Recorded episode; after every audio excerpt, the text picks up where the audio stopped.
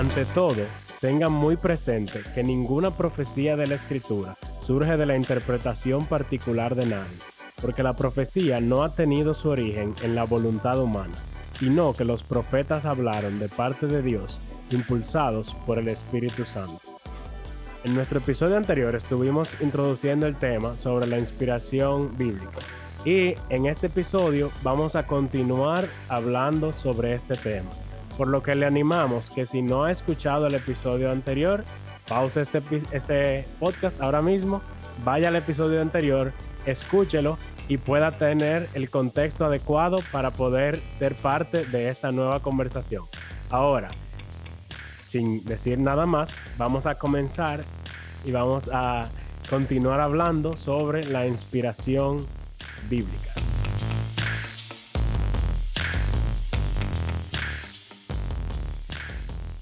Ustedes saben ya quiénes somos. Mi nombre es Andrés Fulcar. Yo soy María Escobar. con ustedes fue. Y yo soy Abraham. Y esto es Living Word Podcast. Y es un podcast donde queremos conversar de temas que no se hablan normalmente en los púlpitos o en la clase educativa dominical, que son importantes para nuestra vida cristiana, desde un punto de vista de cristianos promedio. El término cristiano promedio pueden encontrar su definición correcta, es un término nuestro, pero su definición correcta en el episodio 1. Les animamos que vayan a verlo para que puedan contextualizar lo que estamos diciendo. Y en el episodio pasado estuvimos tratando este tema de la inspiración. Y nos quedamos en una parte eh, que fue la definición, lo tratamos bien de lleno porque entendemos que es bien importante dejar esa base bien sentada. Pero ahora vamos a hablar de otras cosas que tienen que ver con la inspiración, empezando, empezando por el proceso. ¿A qué nos referimos con el proceso? Ok.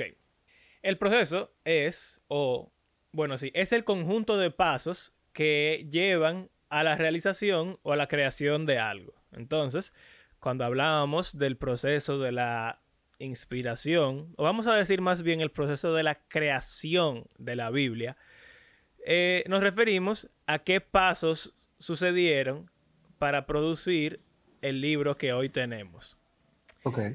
¿Y en base a qué podemos determinar esos pasos de la misma Biblia? Bueno, hay que, hay que ser claro en lo que estamos diciendo. Como ya hemos dicho mil veces, la Biblia es un libro. Y de, por toda la historia, los libros tienen un proceso muy similar de creación. En el sentido humano, la Biblia no es muy diferente a ningún otro libro. Especialmente los libros antiguos eh, o más bien textos religiosos que han sido compuestos por, eh, por muchos miles de años, de hecho. En, en un sentido, es muy parecido a cualquier otro libro. Pero en otro, nosotros creemos que es la palabra de Dios, como ya hemos dicho, y que proviene de Él. Entonces, hay un proceso divino que los cristianos y los teólogos han intentado explicar y poner en orden y eh, eso es más o menos, esas dos cosas son las que vamos a hablar. Es importante definir que, aunque lo hicimos en el capítulo anterior, que la inspiración como nosotros la vemos como creyentes es una doctrina, no es simplemente una, no es simplemente una definición. Por eso es tan importante. ¿okay? Porque ¿qué significa doctrina? Significa que a partir de ahí se, se desprende una serie de creencias y de, y de puntos de autoridad que si no se definen bien y no están bien eh, establecidos, pueden causar eh, confusión. Pero entonces cuando hablamos ahora de lo que es el proceso, nosotros nos estamos refiriendo como decía eh, Mario, a qué pasó para que lo que está escrito esté escrito. Entonces, lo vamos dividiendo, como dijo Mario, primero el humano y luego el divino. Y el divino es un hincapié en lo anterior, pero vamos a hablar del humano. ¿A qué nos referimos con el proceso humano, Abraham? ¿Qué es lo que estamos hablando cuando hablamos de eso?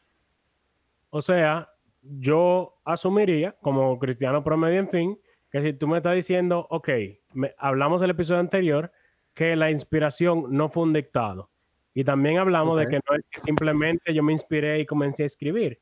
Pero como persona, en fin, vamos a decir yo, quiero comenzar a escribir un ensayo.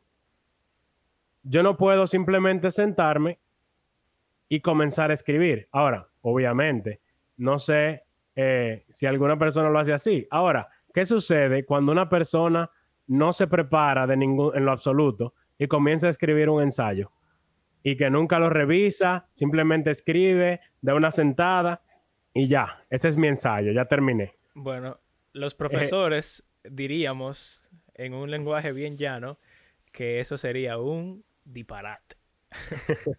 Pero eso depende de quién sea, eh, porque, eh, y vamos a detallar eso un poco más, realmente hay gente con un talento increíble, o sea... Bueno, sí, es verdad. Hay gente que puede sentarse a escribir, a escribir un poema larguísimo y, que sea una cuestión que no haya ni que revisarlo, porque tienen ese nivel de talento. Ahora entendemos que lo natural, lo normal, el que se sienta a escribir normal, tiene un proceso. Y eso es, lo que, y eso es quizá lo que nos referimos cuando, cuando hablamos de, de la escritura humana. Sí, yo diría que incluso esos genios que pueden sentarse y plasmar lo que está en su mente de una sentada, es precisamente por eso, porque ellos hicieron un proceso previo a sentarse a escribir. O sea, no fue que simplemente se sentaron y ya le salió el poema, sino que ellos lo planearon meticulosamente en su mente. Vamos a decir que ellos tienen una capacidad eh, mental superior en el cual ellos pueden básicamente escribirlo en su mente y ver cómo va a sonar. Y ya cuando están de acuerdo, vamos a decir, organizaron sus ideas, pueden sentarse y escribirlo. Algo así. Que ¿Tú sabes que sería, tú sabes, sí, pero tú sabes que sería interesante. Vamos a dividir, tal vez, cuando hablemos de todo el proceso humano, ahora, la Biblia en diferentes tipos de escritos, para entender más o menos a lo que nos estamos refiriendo. ¿A qué me refiero? Vamos a empezar con uno que para mí sería muy sencillo, los salmos. Los salmos son un libro que sabemos que es una compilación de poemas y de canciones, ¿no? Eh, en muchas ocasiones hay muchos autores en los salmos, pero la mayoría son de David, es lo que tenemos como consenso general, ¿no? La, la gran mayoría. Lo que tienen nombre.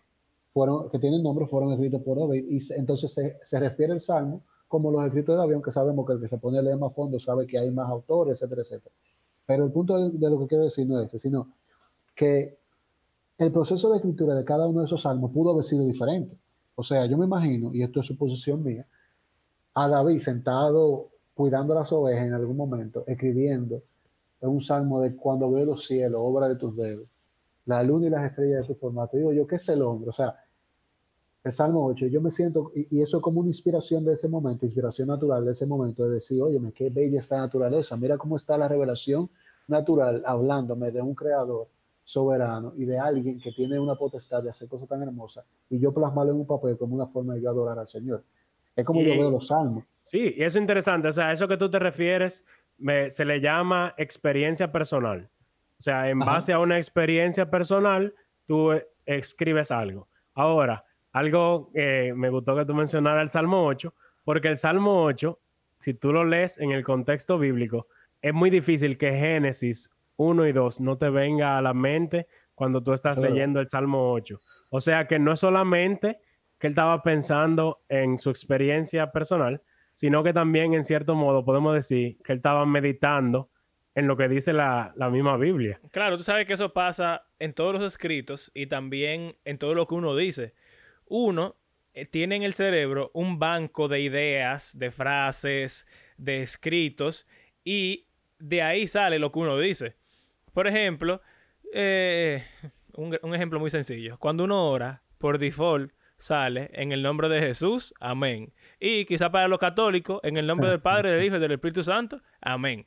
Eso yo creo que ni siquiera lo pensamos muchas veces cuando lo decimos y es algo que estamos repitiendo porque lo aprendimos. O por ejemplo, no sé, yo puedo estar hablando de algo y bueno, en el, en el anterior, en el episodio anterior dijimos que el episodio 5 se iba a llamar El Innombrable y yo dije el nombre de Voldemort, personaje de Harry Potter, para el que no, el que no lo sepa. Entonces, como yo tengo un poco de conocimiento acerca de Harry Potter, yo puedo hacer esa, esa relación, exacto, entre dos cosas.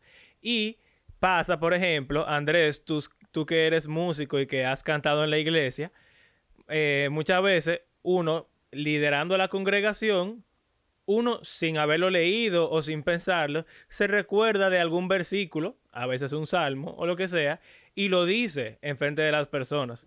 O sea que es sencillo entender que David o cualquier autor de un salmo o cualquier autor de la Biblia, si ya creció leyendo otras partes de la Biblia, entonces va a utilizar eso como referencia para escribir lo próximo que vaya a decir. Y eso es chulísimo a veces, porque eso que tú dices de uno hablando en público, eh, hay veces, hubo un momento que estaba también así, dirigiendo a la congregación, y yo dije varias cosas en la cual yo mezclé como tres o cuatro versículos diferentes con, con una sola idea en mente. Y cuando me pongo, me puse a pensar en eso, yo dije, wow, ¿y cómo, qué yo hice? O sea, yo hice un puré de varios versículos, pero lo que yo dije tenía sentido. Y es interesante que en el Nuevo Testamento eso pasa cada rato, que los apóstoles eh, mezclan versículos y dicen, estoy citando a Malaquías, pero en verdad cita a Isaías y a Malaquías al mismo tiempo. Eso es súper interesante.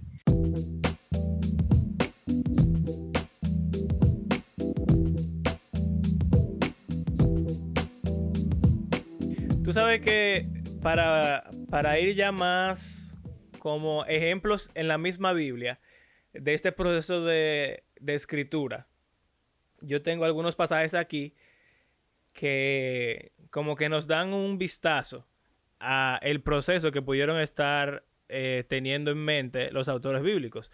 Si por ejemplo vamos al capítulo 20 del libro de Juan, el Evangelio según Juan, en el versículo 30 dice lo siguiente. Jesús hizo muchas otras señales milagrosas en presencia de sus discípulos, las cuales no están registradas en este libro.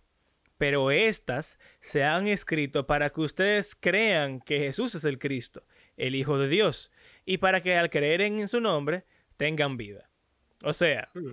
aquí podemos ver que Juan, cuando escribió su Evangelio, o cuando escribió su versión del Evangelio, él tenía varias historias en su mente y él eligió algunas para que formaran parte del libro y otras las dejó. Y todo eso él lo hizo con un propósito en la mente. Y ese propósito era que las personas creyeran que Jesús es el Hijo de Dios. Entonces, parte del, del proceso perdón, de escritura de la Biblia involucra una intención de parte del autor. Claro, o sea, quien sea que escribe algo tiene un propósito con, con escribirlo. Por ejemplo, el, como comencé con el ensayo, puede ser que se pusieron un trabajo del colegio o de la universidad, o hasta de tu mismo trabajo, te dijeron, escribe un ensayo sobre tal cosa. Tú tienes un propósito claro. Es muy pocas personas que escriben, o yo diría ninguna, que escribe sin ningún tipo de propósito. Eso pudiese existir, alguien que escriba sin propósito. Pero para eso está WhatsApp. no, pero es, interesante lo que estamos diciendo, porque lo que estamos diciendo básicamente es que algo que también hablamos en el episodio anterior, es una realidad que a veces no pensamos, y es que no todos los autores, o, yo diría, bueno, no todos los autores, quizá la mayoría, cuando escribió lo que escribió en la Biblia, tenía algo en mente que no era, no era que dos mil, años después había, iba a haber un, grupo muy grande de personas que iba a tener ese libro en sus manos, lo que ellos escribieron, como palabra oficial de Dios, siendo utilizado para el crecimiento personal y de, y de la iglesia en general. Y, y, eso, eso de nuevo me llama la atención a lo sobrenatural y lo divino, que es la inspiración en sí. Porque estamos hablando de un proceso humano, hablamos de salmo, hablamos de, de, como ustedes están diciendo, de sentarse con un propósito, como lo hacía Pablo, por ejemplo, con Timoteo, con Tito, con las iglesias de, oye, yo voy a sentarme porque hay que tratar este tema. Y hay cosas fuertes en las epístolas. ¿eh? Hay, hay, hay, hay, veces que Pablo dice que con fulano y fulano no se junten porque son chismosos. Y tal, que son cosas que uno se queda como que yo ni siquiera sé quiénes son esas dos personas. Pero yo puedo sacar de ahí una aplicación a lo actual dentro de mi iglesia. Eh, sin embargo, me lleva también a volver a lo que estábamos haciendo, de, de, de tomarlo quizás por sección, porque eh, para ver el proceso humano, porque como ustedes dicen, Pablo se sentó, por ejemplo, con un propósito, era de, de, llamar la atención, era de dar aliento, o era de, de, enseñar algo a un grupo de personas a quien él había pastoreado o había formado en algún lugar. Pero, por ejemplo, como también dijimos de los, de los evangelios, hay un evangelio específico que hizo una investigación eh, muy histórica Eh, si tú quieres, yo lo puedo leer porque ese era justo lo próximo que iba a citar. Dale. Lucas capítulo 1, versículo 1. Muchos han intentado hacer un relato de las cosas que se han cumplido entre nosotros, tal y como nos las transmitieron los que desde el principio fueron testigos presenciales y servidores de la palabra. Por lo tanto, yo también, este excelentísimo Teófilo, habiendo investigado todo esto con esmero desde su origen, he decidido escribirlo ordenadamente para que llegues a tener plena seguridad de lo que te enseñaron. Qué interesante. él está diciendo que él tuvo que hacer una investigación y no solo eso, sino que tuvo que ponerlo en orden. O sea que obviamente alguien que hace una investigación de una historia consulta muchas fuentes, pero también no es simplemente tirar todo eso que le investigó y ponerlo, sino que es...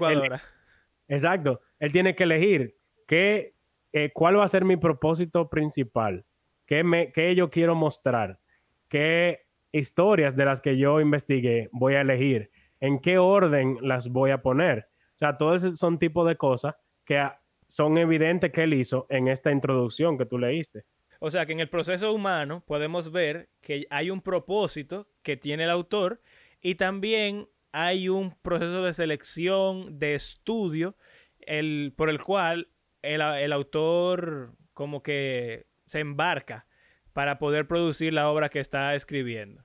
Y como Andrés dijo, o sea, por ejemplo, en el caso de los salmos es completamente diferente. Un salmo o una canción viene de una inspiración natural y de una musa, que en el caso que del ejemplo que él mencionó, son los cielos. Cuando veo los cielos, entonces ahí vemos que algo mucho más informal que lo que hicieron, por ejemplo, Lucas o Juan. Sin embargo, eh, también hay, hay otros, otros procesos humanos, o sea, eh, como o sea, ya hablamos de una inspiración de, tipo poética. Tenemos el, tema también de, del mismo eh, Eclesiastés y de, y de Proverbios, que son simplemente recopilaciones como de consejos. Eh, de hecho, Proverbio es, literalmente un libro que escribió Salomón para su hijo. Como una forma de, su intención fue esa, yo quiero enseñarte las cosas que yo he aprendido para que tú la tengas escrita. Y, es interesantísimo cuando hablamos de esto, porque lo que estamos viendo literalmente es que Dios utilizó a través de la historia a hombres para escribir cosas que le servían a ellos, servían al propósito que ellos tenían en mente, pero al mismo tiempo él lo estaba, lo estaba dirigiendo para que fuera algo, algo que nos sirviera a todos nosotros. Y, pero en el concepto humano o en el proceso humano, miren que como nosotros acabamos de sacar diferentes eh, propósitos o diferentes formas de escritura a través de, no hemos hablado como de cuatro o cinco libros, sí, sino vamos yo tengo otro más sí, yo, yo, tengo aquí uno más sobrenatural todavía y es eh, un libro llamado Apocalipsis. En Apocalipsis 1.9, voy a leer. oigan qué interesante. Yo, Juan, hermano de ustedes y compañero en el sufrimiento, en el reino y en la perseverancia que tenemos en unión con Jesús, estaba en la isla de Patmos por causa de la palabra de Dios y del testimonio de Jesús.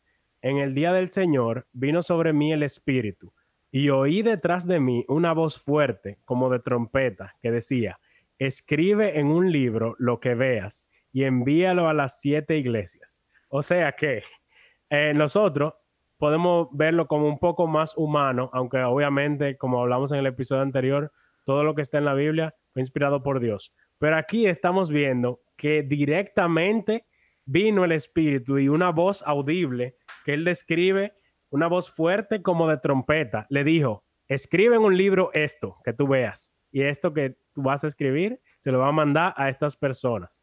O sea, es más sobrenatural todavía en ese caso también eh, está la memoria. humano.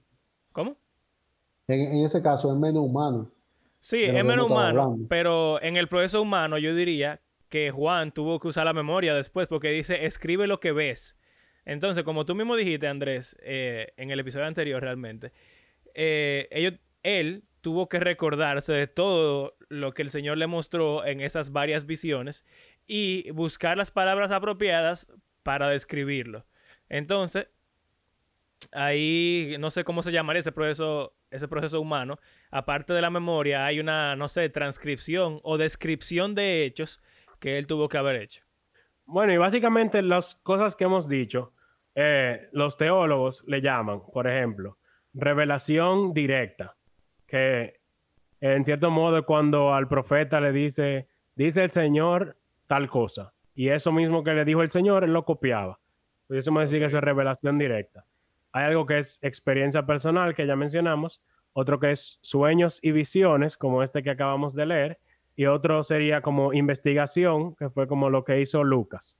Ahora, cada una de esas son formas diferentes en las que el autor, vamos a decir, humanamente, eh, escribió eh, su libro. Ok. Eh, yo tengo otro ejemplo aquí, porque si se dan cuenta, todo lo que hemos citado está en el Nuevo Testamento. Yo tengo un ejemplo aquí del Antiguo Testamento. Eh, si vamos al libro de Primera y Segunda de Reyes, vamos a encontrar esta frase repetida cientos de veces, solamente que con nombres diferentes. Y dice, por ejemplo, Primera de Reyes 16, 14. Los demás acontecimientos del reinado de Elá y todo lo que hizo están escritos en el libro de las crónicas de los reyes de Israel. Eh, si vamos al versículo 20, los demás acontecimientos del reinado de Simri Incluso lo que atañe a su rebelión están escritos en el libro de las crónicas de los reyes de Israel. Y así sucesivamente, cada reinado de cada rey en el libro de, reyes se nos dice que eso está relatado también en otro libro que se llama el libro de las crónicas de los reyes. ¿A qué voy con esto? Él, o probablemente los autores del libro de reyes, estaban haciendo algo similar a lo que hacía Lucas, eh, una recopilación histórica de hechos que ocurrieron. Ahora, ¿qué quiero aportar con este ejemplo? Eh, los que conocen historia universal sabrán que antes eh, la mayoría de las personas no sabían leer o escribir, sino que existían las personas llamadas escribas, que tenían la función, obviamente, de escribir cosas. Y los reyes solían tener uno o un equipo incluso de escribas que eran los que recopilaban la información y básicamente funcionaban como historiadores o mantenían récords de las cosas que pasaban. Entonces, en el caso de estos libros de reyes, de crónicas, por ejemplo, vemos que es más un proceso de simplemente ir guardando lo que ocurrió para la posteridad. Y eso es la labor que realizan los historiadores desde que existe la escritura. Pero algo que me llama la atención es que si hay otro libro que ya tenía esa información del, del, cual ellos sacaron lo que escribieron, es que aparentemente con el libro de Reyes, el autor o los autores tenían un propósito claro que ellos querían presentar. O sea, significa que, como tú decías, igual que Lucas, ellos eligieron de esos libros de crónicas que quizás, tenían muchísimos detalles que no venían al caso, ellos eligieron historias particulares para llevar a cabo un punto específico.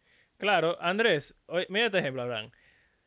¿Tú has usado muchos himnarios en tu vida? Sí, antes de que hubiese proyectores en las iglesias, uno usaba un himnario. Quizás hay gente que, está hablando con nosotros que no sabe qué es eso. Dale, Andrés. No, esa era la manera de lo mismo, la manera de transmisión escrita de aquellos himnos que se, que se cantaban de manera eh, tradicional en los diferentes lugares. Ese, ese, incluso hay himnarios modernos. Eh, acaban de sacar un himnario que es con las canciones de Logetti, las canciones de Jonathan y Sarah Jerez y cosas así. Se llama Himnos de, himnos de Gracia. Ok, eh, entonces mira mi punto. Eh, generalmente, ¿cómo funciona el orden dentro de un himnario? El orden de las canciones. bueno, lo que yo he visto, eso depende del himnario, pero hay himnarios que lo que hacen es que lo dividen por tema y según tema simplemente lo agrupan ahí, no con, con ningún tipo de, de, orden particular. Y hay otro que simplemente es el orden en el que lo recopilaron, no, sin tema ni nada. O sea, no hay como una estructura pre aprobada ni estándar. Es, lo que yo entiendo como de conocedor del tema. Yo no soy editor de Ignario. Ok. Por ejemplo, ¿tú has utilizado el Ignario de Gloria? Celebremos su gloria. ¿Celebremos su gloria? Sí. Sí, celebramos su gloria, hace eso que yo acabo de decir. Ellos, ellos dividen por tema. Exacto. La vida de Cristo, vida cristiana, la iglesia, que sé yo cuánto, y ahí agrupan himnos que tienen ese tema, ese tipo de tema. Seguro, eso no está en otro inario ya. Sí. Pero en este inario tienen una agrupación diferente, con un propósito diferente. un número diferente. Exacto. Y el propósito va ligado a esa separación temática. Exacto. Entonces, lo que yo diría es que, por ejemplo, en el caso del libro de Reyes, aunque ya existía el libro de Crónicas y otros libros que también mencionan ahí, como el libro de la Crónica de Hacer, por ejemplo, eh, seguramente los que escribieron el libro de Reyes, entonces lo hicieron tomando las mismas historias, quizás la adaptaron un poco, o lo que sea, no, no sé, pero el hecho de que fuera otro libro significa que tenía otro propósito. Y el hecho de que se haya preservado lo que nosotros tenemos actualmente indica que tiene en sí otro propósito. Que es, algo que yo quiero que, al final nuestros eh, escuchas, oyentes, eh, también valoren y vean, y vean en lo que estamos hablando. Al nosotros definir todo esto que estamos diciendo, eh, lo que estamos tratando de darle darle un mayor énfasis a lo importante y lo valioso que es el libro de la Biblia como, como material para nuestro crecimiento espiritual y nuestro conocimiento de Dios como persona. Lo que al final nos va a hacer ser mejores cristianos y, y para sernos más ricos, etcétera, etcétera. Porque, eh, y, eso, y eso debe llevarnos también a ver cada libro y cada capítulo. Yo sé que habrán hecho eso con en, en la iglesia donde nosotros vamos. Perdón, eso soy que sale un bit. Pero eh, lo importante es que es cada cosa que te escrita en la Biblia y estudiarla de manera individual y como también, como hablamos anteriormente, como una historia, que todo tiene su propósito. O sea, hay gente que, lo hablamos anteriormente, pero hay gente que dice, no, que tal libro nada más está lleno de, de referencias de, familiares, algo genial. eso yo lo voy a volar. No, eso tiene una razón de ser, tiene un propósito, se escribió por una razón, Dios lo inspiró por una razón y Dios lo, lo preservó por una razón. Entonces hay que encontrar esa razón. Y para mí eso es interesantísimo cuando tú lees la Biblia. O sea, tú sentarte como encontrar por qué está ahí esto.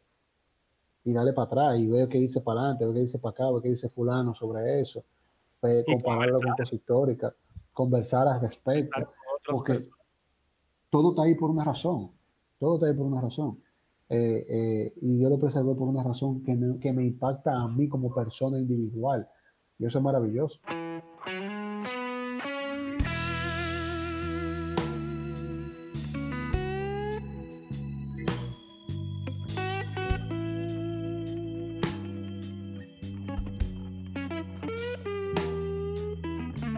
Bien, entonces todo esto tiene que ver con el proceso humano. Entonces, para movernos a la próxima parte, estamos de acuerdo con que en cierto modo la Biblia en su proceso de escritura es como cualquier otro libro. En el sentido humano de que la gente lo escribió y no hubo nada especial, digo, están los casos, ¿verdad?, de visiones y cosas como esa, que ya hay sí algo sobrenatural y todo eso. Pero por lo menos como libro, no es algo del otro mundo. Ahora, ¿qué pasa con el proceso divino? O sea, ¿qué es lo que hace que nosotros creamos realmente que la Biblia es la palabra de Dios? ¿Por qué creemos eso? Y algo interesante, tú diciéndolo como que, bueno, eh, fue que un libro cualquiera, pero hay una cosa que no tiene ningún libro cualquiera, es que la Biblia fue escrita por miles de años por varios autores diferentes y como hablamos en el episodio anterior, es una sola historia. O sea, no se contradice, todos llevan a cabo como un mismo propósito. Aunque cada libro particular tenga un propósito, tú puedes ver como la historia principal, como todos esos libros encajan para enfatizarla sin contradecirse el uno al otro, incluso tomando y haciendo referencia a esos otros libros que escribieron años anteriores para llevar a cabo el, al clímax de la historia que eh, podemos decir que es Jesús. O sea, que eso, eso lo, hace especial. Eso para es una cosa que la separa de otros libros. Y para mí eso es especial, como personas que ni siquiera vivieron en la misma época, de cierto modo se pusieron de acuerdo sin ni siquiera conocerse y escribieron un solo libro en conjunto. O sea, para mí es algo especial. ¿Y tú, André? O sea, ¿qué tú le ves divino a la Biblia? ¿Qué tú crees que es lo que para ti hace que, que tenga esa fuerza, esa autoridad, que tú digas, sí, esta es la palabra de Dios? Eh, bueno, lo primero que yo creo que lo primero que tú empiezas, eh, dependiendo de cómo tú hayas venido a Cristo, eh, pero en mi caso, que yo crecí, nací, crecí en iglesia, tú empiezas creyendo por fe lo que te están diciendo. O sea, a ti te dicen que la Biblia es la palabra de Dios y tú dices, ok, y a partir de ahí tú comienzas a absorber información al respecto. Esto no lo hace falso, no lo hace, no lo hace adoctrinamiento, sino fue el proceso personal mío, pero que yo sí pude notar, yo sí pude notar cómo ese libro tan radicalmente podía cambiar vidas, tan radicalmente podía eh, enseñarte cosas tan válidas eh, a tu vida personal, íntima, no a nada que te vea, que, que, que al final yo me quedaba como, uno se queda como, ok, esto es diferente. Entonces, cuando tú atabas eso con lo que te enseñaban, es palabra de Dios, y tú, tú atabas eso con quién es Dios y, y su carácter y, y, sus características como, como, como ser creador, soberano, omnipotente, etcétera, etcétera. Entonces ahí que tú dices, por eso es que este libro transforma, por eso es que este libro cambia, por eso es que este libro hace todo aquello, porque este ser soberano divino se, se retrata a sí mismo aquí y nos revela a sí mismo su, su como, dice, como dice la misma Biblia, las la cosas invisibles de él, su eterno poder y deidad, todas esas cosas, yo no estoy aplicando tal vez el concepto correcto, pero pero todo eso se presenta en un solo libro, en, como decía Mario, que se oye feo, pero en un simple libro, que yo lo puedo, cuando digo un simple libro, yo lo puedo tener puesto en un librero y ese, y yo entiendo lo que Mario quiere decir y con esto voy quizá a ayudarlo en lo que él quiere decir. Yo no voy a pasar por un librero nunca en la vida y voy a recibir un flechazo de luz que me haga mirar y yo decir, oh, ahí hay una Biblia. ¿Entiendes? No como no como lo vi el libro de ciencia ficción, un libro que se abre, sale una luz destellante, sino que su poder está, está centrado en de dónde proviene y de quién proviene. Y eso es lo que hace el, libro diferente y maravilloso, que sea el retrato hablado, escrito, preservado durante años, para que nosotros podamos conocer más al Señor y al mismo tiempo ir acercándonos más a la medida que Él quiere que nosotros seamos. Eso en base a lo personal, como hemos estado hablando, pero cuando usted pone a estudiar también la historia de la Biblia, que lo veremos en otro quizá episodio, óyeme, ningún libro había recibido tanto ataque y al mismo tiempo se había preservado de manera tan íntegra por los siglos de los siglos. Ningún libro había sido tan odiado y, y, y toda esa cosa como que conjunta me pone a pensar y decir que no, no es un Don Quijote de la Mancha, no es un, tú sabes, un libro cualquiera, es un libro que tiene un significado, que tiene un propósito, tiene una razón de ser, que tiene un, una procedencia que no es de este mundo, que no es normal, y por eso el conjunto de cosas que hemos estado viendo. Eh, no sé si, si, si, me explico bien, sí, pero perfecto, Y realmente me siento muy identificado. Hay una base histórica y como de evidencias así, eh, físicas, como eso de la preservación de la Biblia. Realmente la Biblia es el libro más especial que se ha producido en la historia. Es el libro más vendido, es el libro más renombrado, es el libro más influyente. Primero en imprimirse. El primero en imprimirse. O sea, la Biblia realmente, en cuanto a, a humanidad. El más vendido. El más vendido, exacto. O sea, realmente es el libro más especial que existe. Pero hay algo aún más especial que pasa en la vida de la persona cuando lo leen. Y yo lo he experimentado realmente sabes que a veces dando clases de Biblia eh, es como difícil que la materia que tú estás dando, que vale punto, que si en ella los estudiantes no pasan de curso, también al mismo tiempo es algo personal.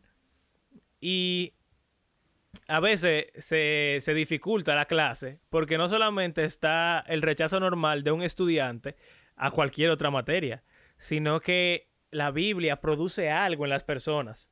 Es como una espada de dos filos, de verdad. Que cuando te entra y te habla, tú como que yo no, no sé. No lo quiero seguir leyendo y al mismo tiempo, pero es que me está hablando a mí. Y hay una dinámica tan especial con la Biblia, realmente, que bueno, de ahí el nombre del podcast. Nosotros de verdad creemos que está viva y tiene un poder especial para transformar la vida. O sea, yo de verdad te puedo decir que ha transformado mi vida. Y, suena, qué sé yo, bonito, cursi lo que sea. Pero en algo tan privado y tan como intrínseco de uno, como la forma de pensar, realmente la Biblia me ha cambiado la forma de pensar y la forma de ver el mundo. Eh, y todavía, aún habiéndola leído entera ya, por lo menos una vez, yo vuelvo a leer el mismo texto y le saco algo, lo mismo, pero esa misma palabra es como si fuera nueva cada vez.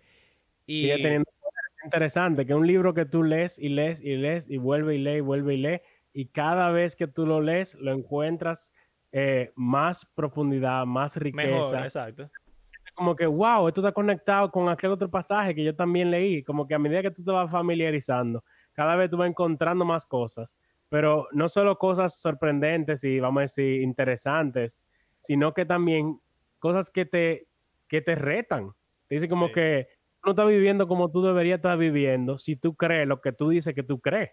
Por, e, eh, y quisiera leer el, el, pasaje que tú aludiste, Hebreos 4:12. Dice, ciertamente, la palabra de Dios es viva y poderosa, y más cortante que cualquier espada de dos filos.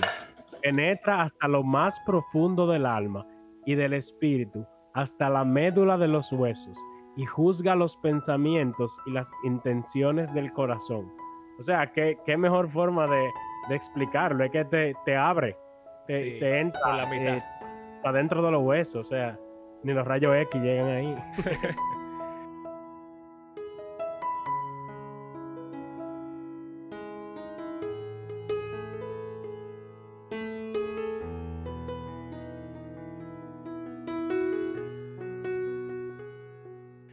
Ok, ya hablamos del proceso, una parte humana fácil de explicar, fácil de comprender y una parte divina imposible de explicar y también imposible de comprender. Ahora, hemos estado hablando acerca de una palabrita y que nunca hemos explicado y es el original.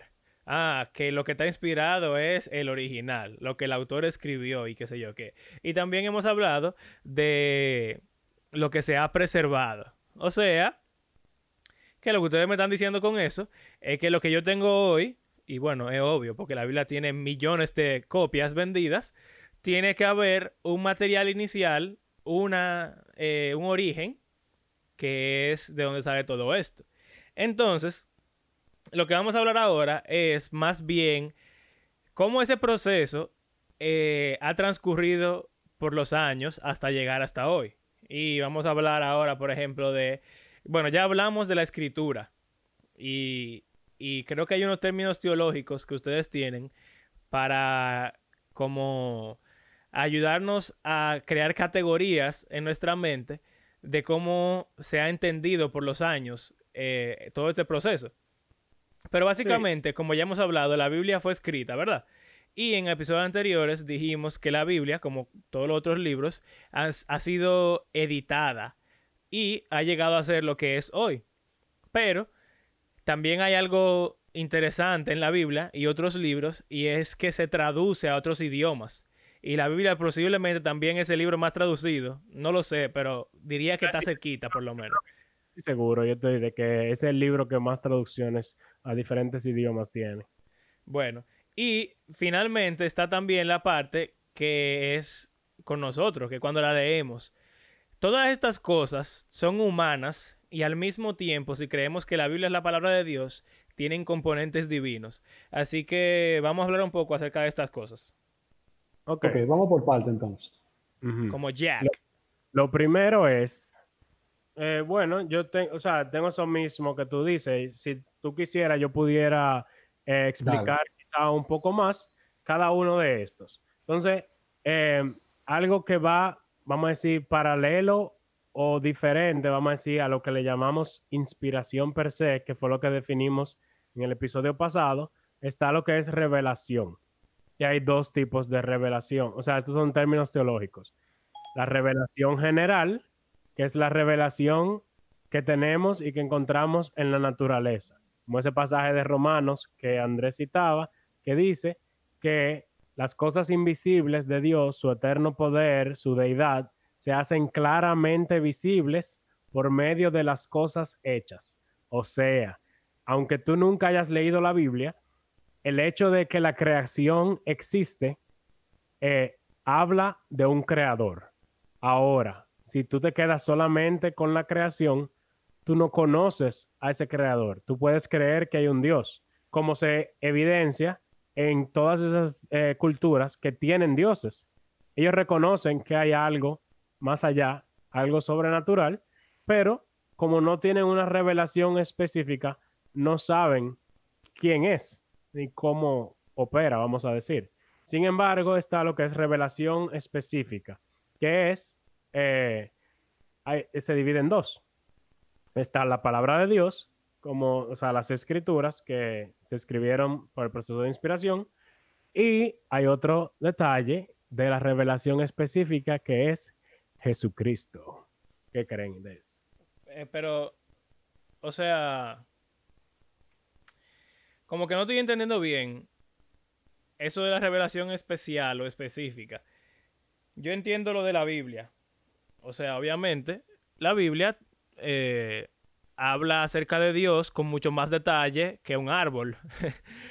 Eh, y Jesús habló acerca de Dios con mucho detalle. Pero, por ejemplo, en la Biblia hay gente que tiene sueños o visiones. ¿Dónde cae eso? Eso es revelación específica. O sea que básicamente la revelación específica es cualquier cosa adicional a la creación.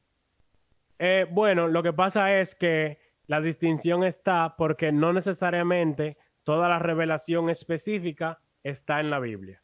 Por ejemplo, eh, voy a leer al final de Juan, Juan 21, dice, Juan 21, 25.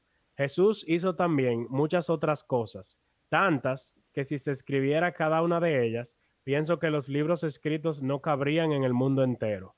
O sea, Jesús enseñó e hizo muchísimas más cosas de las que tenemos en la Biblia.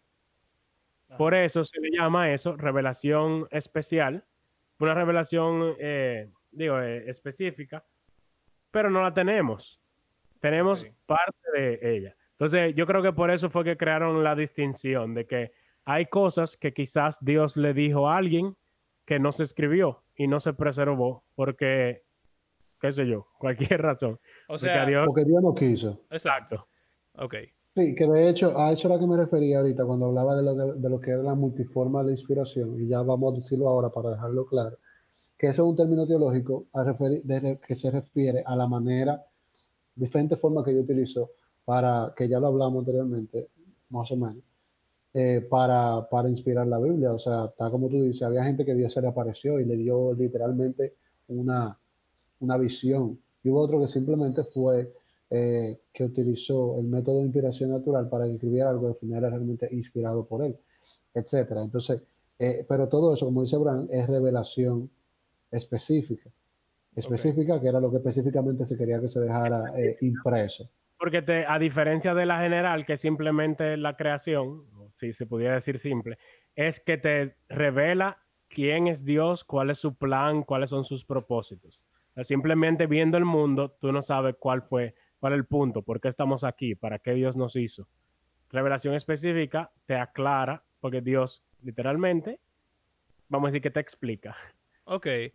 Eh, ¿Sabes que yo pensando ahora, eh, hay gente que pregunta a veces que por qué antes Dios como que hablaba más con la persona o habían visiones y cosas como esa.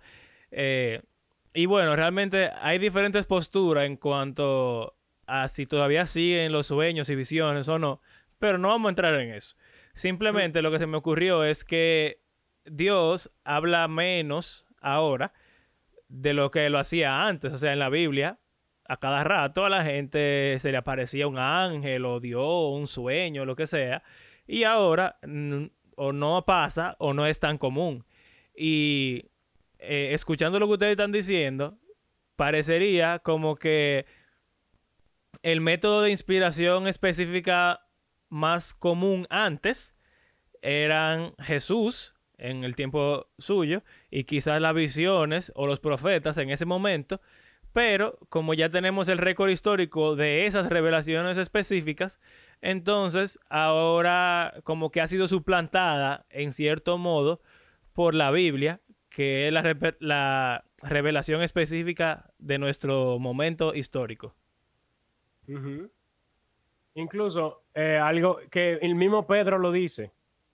El mismo Pedro describe en, no, no recuerdo bien el pasaje, no lo tengo aquí, pero él dice, él vio al Señor transfigurado, él vio al Señor resucitado. O sea, eso es, y, o sea, algo que le debarata la, cualquier categoría que tú tengas a cualquier persona, te, te el cerebro. Sin embargo, él dice que tenemos algo más certero que eso, que experiencia, que son las escrituras. O sea, él les está diciendo a ellos que las escrituras son más importantes, aún que esa experiencia que él tuvo de ver a Cristo transfigurado y resucitado.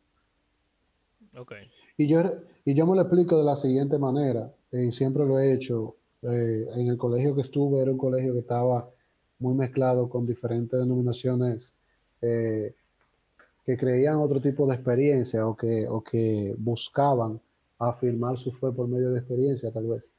Eh, y yo lo que decía era lo siguiente, o sea, las experiencias fueron, son, fueron y tal vez pueden seguir siendo, yo, yo creo que sí, que siguen siendo eh, en su momento y, y, bajo su contexto, eh, herramientas que Dios utiliza con un propósito específico. En el caso de lo que nosotros tenemos como revelación y, escrita de la Biblia, la razón por la que tal vez podemos pensar podemos deducir que hablaba más en ese momento de esa manera era porque era la forma por excelencia tal vez de terminar de transmitir eso que él quería que quedara escrito. Ya que está escrito, tal vez ahora en casos especiales que se usa por el propósito, pero era una herramienta, no es, no es un propósito. O sea, el propósito no es yo ver al Señor, no es yo tener un sueño, no es yo tener una experiencia con Él, sino yo conocerlo. Y como ya se reveló a través de la escritura, por eso es que quizás Él no necesita tanto, digo yo. o, nosotros, no, nosotros no necesitamos tanto realmente, porque no es la necesidad de él. Quizás nosotros eh, no necesitamos tanto, porque el fin no es la experiencia en sí, sino fue un método o una herramienta que, que Dios utilizó para eso, una forma. Y, que, al final es por fe, porque aunque tú veas lo que tú veas, si tú no tienes fe, porque mira, los israelitas vieron el mar abriéndose y al otro día estaban quejándose, o los fariseos, todos los, fariseos vieron todo lo que Jesús hizo y dijo, ah. y aún así ellos lo mataron. Entonces, los apóstoles, eh, eh, vieron todos los milagros que hizo el Señor Jesús, todavía él tenía que hablarle con cucharita y decírselo claro, o sea, eh, es así, o sea, no hay nada más sorprendente para mí, si yo me lo imagino. Obviamente, abrir el mar rojo eh, eh, era, tiene que haber sido una de las experiencias, una de, las cosas visuales más áperas que puede experimentar una persona. Pero tú te imaginas lo que tú pasaste el día entero con una nube, como una columna de nube tapándote del sol, y después en la noche con una columna de fuego alumbrándote en un desierto, que el que sabe un chin de eso, sabe que el desierto es lo más oscuro que hay de noche y es lo más insoportable con el sol que hay de día. O sea, eso tiene que, eso tiene que haber sido algo súper impresionante, eh, eh, algo que te, una nube que te sigue tapándote del sol, y una, que te cae comida hecha del cielo, o sea, pero nada. Eh, Nosotros somos iguales también, eso es otra cosa. Exactamente.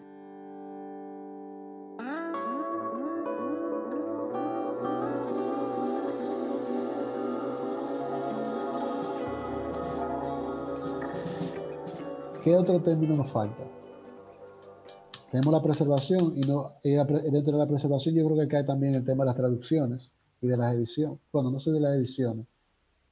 Bueno, la edición es como complicado porque hay ediciones que forman parte de, el, proceso original y la inspiración y todo eso. Y hay, hay ediciones más recientes que forman parte de eso de la preservación. ¿Hay algún otro término, Abraham, que nos falte? Ah, iluminación. ¿Y qué significa iluminación?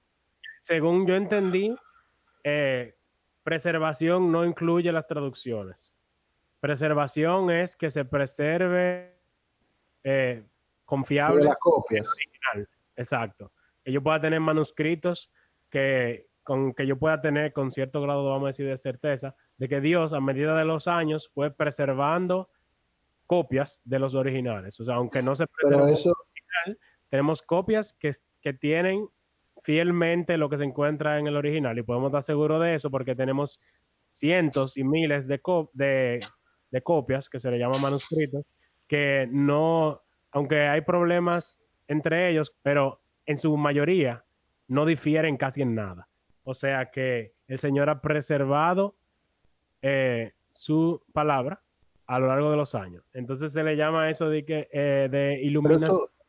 Dale. Pero eso es un término teológico, eso de la, la forma en la que tú estás eh, describiendo lo de la preservación. Te doy la verdadera respuesta. Tú no sabes. No lo sé.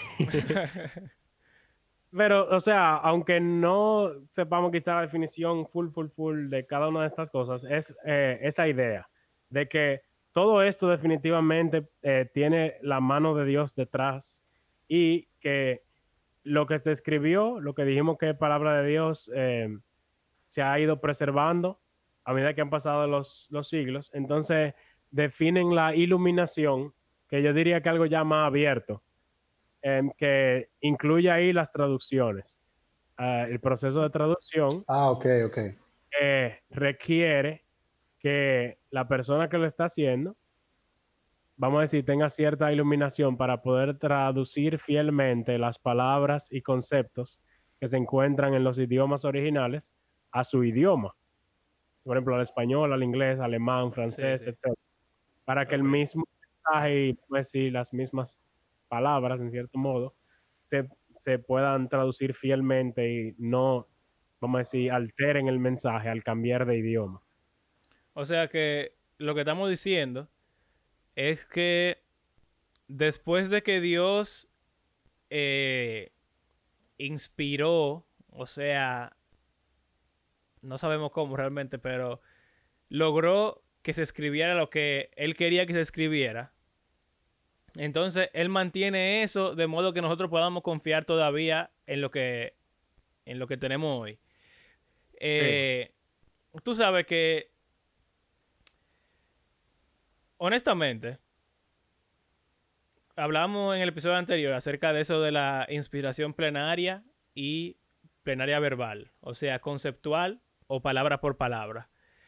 Eh, yo por lo general me inclino mucho a, la idea de conceptual por el simple hecho de las traducciones. Y aunque yo entiendo que en eso del lenguaje teológico, como que se, separa y se divide inspiración de traducción y preservación y todo eso, eh, como que tantos idiomas y tanto, tanto con tantas evoluciones que pasan los idiomas, yo necesito estar seguro de que lo que yo tengo hoy es lo que Dios quiere que yo tenga. Y, o sea, honestamente, si vamos a, por ejemplo, pasó con la palabra inspiración, no es tan fácil de entender lo que quería decir Pablo si lo leo en español o si lo leo en inglés. Me tengo que ir al griego o al hebreo para entender más, más a fondo lo que él está diciendo.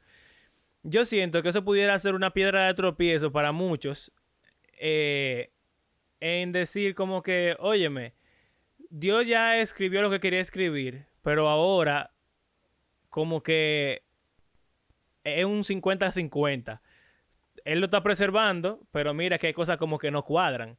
Entonces. ¿Cómo así que no cuadran? O sea, con las copias. Con las. No, no, no, con las traducciones. O sea, hay significado de palabras en español que no son el mismo significado que tenían en hebreo, pero es la palabra que tenemos porque es la que más se acerca, por ejemplo. Que sería en el caso de inspirada. Nosotros tenemos inspirada, pero en el original es una idea de soplado por Dios. Y sería más fácil explicarlo con otro término, quizá. Como que en mi mente tiene más sentido que yo diga, oye, la traducción, la, la Reina Valera, las Américas, lo que sea, esta Biblia que yo tengo aquí en mi mano hoy, sea el proceso que haya pasado, cuántas veces la hayan reescrito, cuánta gente se unió para traducirla bien o, lo que sea. Eh, como que me gusta ese término tan fuerte para que me dé a mí la certeza de que esta es la palabra de Dios todavía.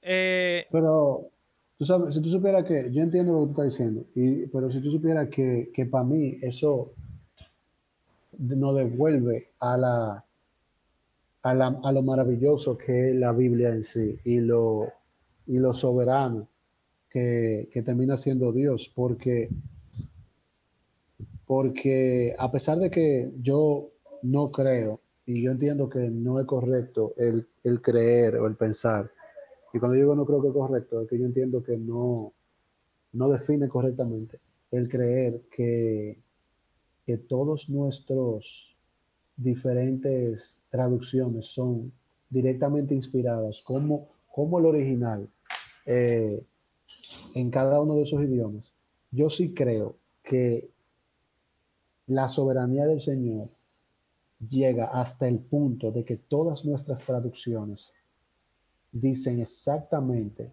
y completamente lo que Él quería que dijera en nuestro idioma, en nuestro momento.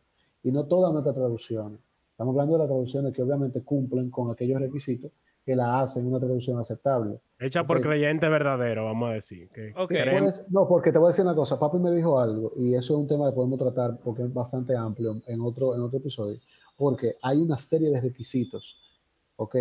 Que, que, han impuesto estudiosos y traductores eh, históricamente eh, que, que garantizan la, vamos a decir, la veracidad y la genuinidad de una traducción en sí, por, por el tema de que hay mucha gente que lo que agarra es que comienza a deducir, comienza a suponer, comienza a, hacer interpretación y eso lo plasma y lo quiere, lo quiere poner como una traducción.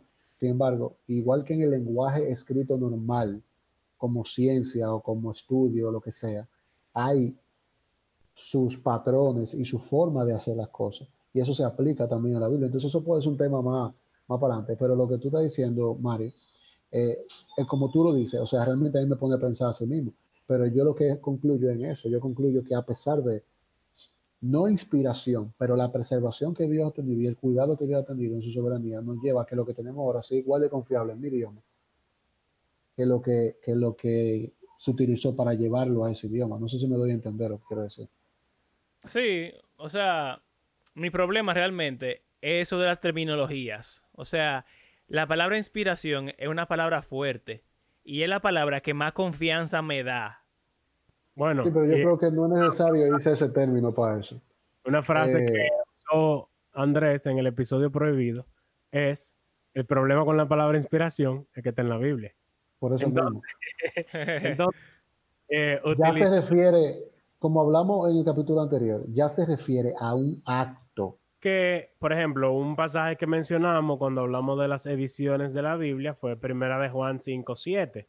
Y concluimos que, como dicen los eruditos, que de las traducciones, por ejemplo, la Reina Valera, hay un versículo que está, pero en las traducciones más recientes, que usan manuscritos más antiguos, no está. Entonces, si yo digo que es inspirada, eso le da como un nivel de infalibilidad. Eso significa como que no tiene error, no tiene contradicción.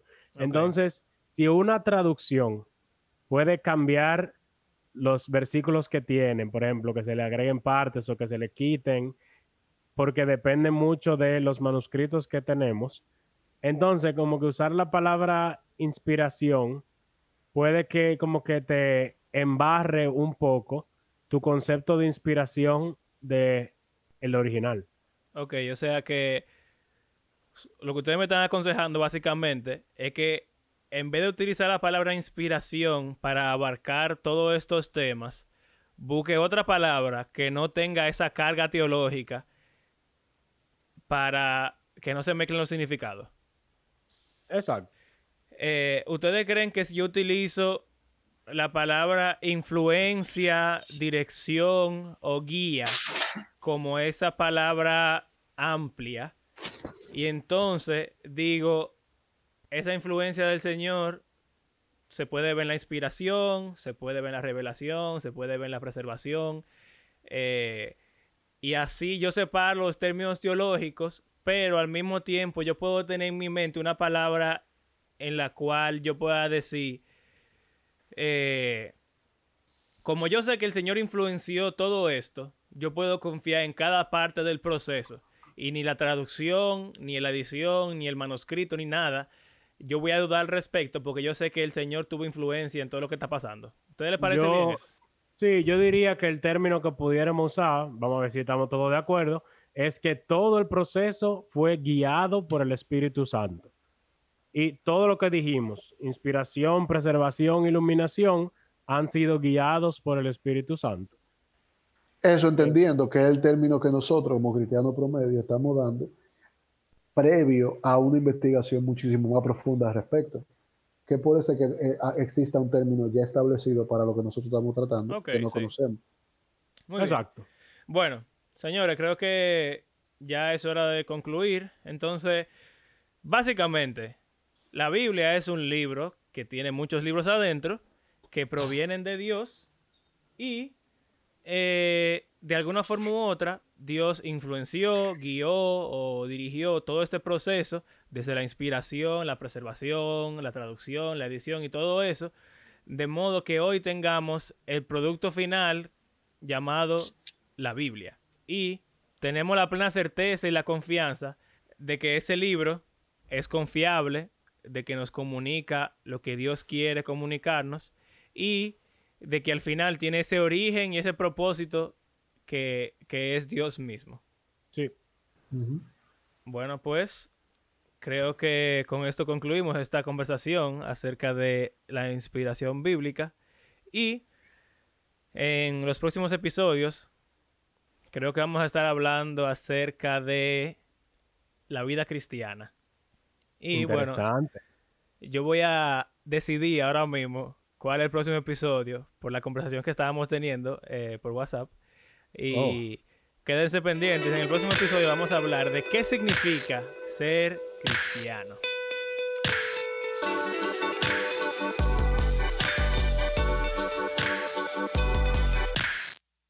Gracias por acompañarnos en este episodio de Living Word Podcast. Les recordamos que nosotros hacemos todo esto porque creemos que la Biblia es un libro que está vivo y que tiene el poder para transformar la vida de sus lectores y también todo el mundo. Si están disfrutando de este podcast, queremos invitarlos a compartirlo con sus amigos en las redes sociales o boca a boca y a considerar ayudarnos de una forma económica por medio de nuestras cuentas de PayPal o Patreon. Como ya escucharon, la próxima semana estaremos hablando acerca de qué significa ser cristiano. Así que si crees que eres cristiano, si te gustaría hacerlo, o si dices que lo eres, quizás este sea un tema muy interesante para ti. Nuevamente, gracias por acompañarnos nos vemos en la próxima.